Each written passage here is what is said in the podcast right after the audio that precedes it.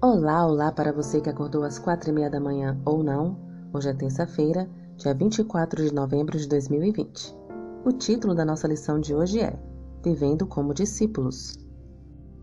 Se a igreja leva mesmo a sério a ideia de ser uma força em favor da educação cristã, é imperativo que comecemos com Jesus.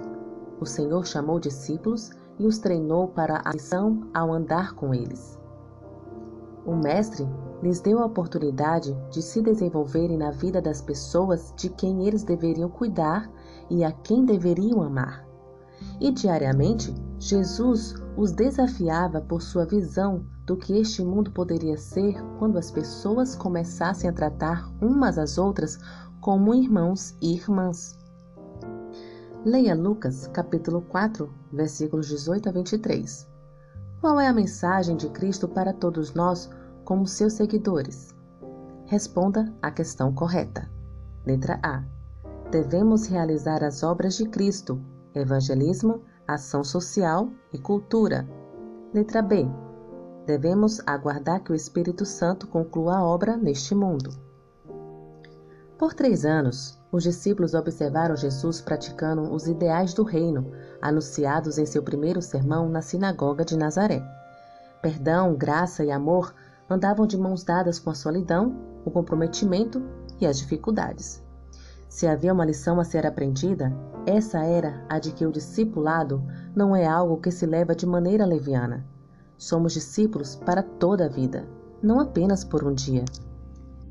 A comissão do Salvador aos discípulos incluía todos os que creem até o fim dos tempos. Todos aqueles a quem veio a inspiração celestial são depositários do Evangelho. Todos os que recebem a vida de Cristo são mandados a trabalhar pela salvação de seus semelhantes. Para essa obra foi estabelecida a Igreja, e todos os que tomam sobre si seus sagrados votos se comprometem a ser coobreiros de Cristo. Devemos hoje garantir que ele seja sempre o centro de nossa comunhão e adoração. Jesus foi o responsável por inventar o discipulado. Embora os rabinos de seus dias atraíssem seguidores, Jesus chamou pessoas para segui-lo.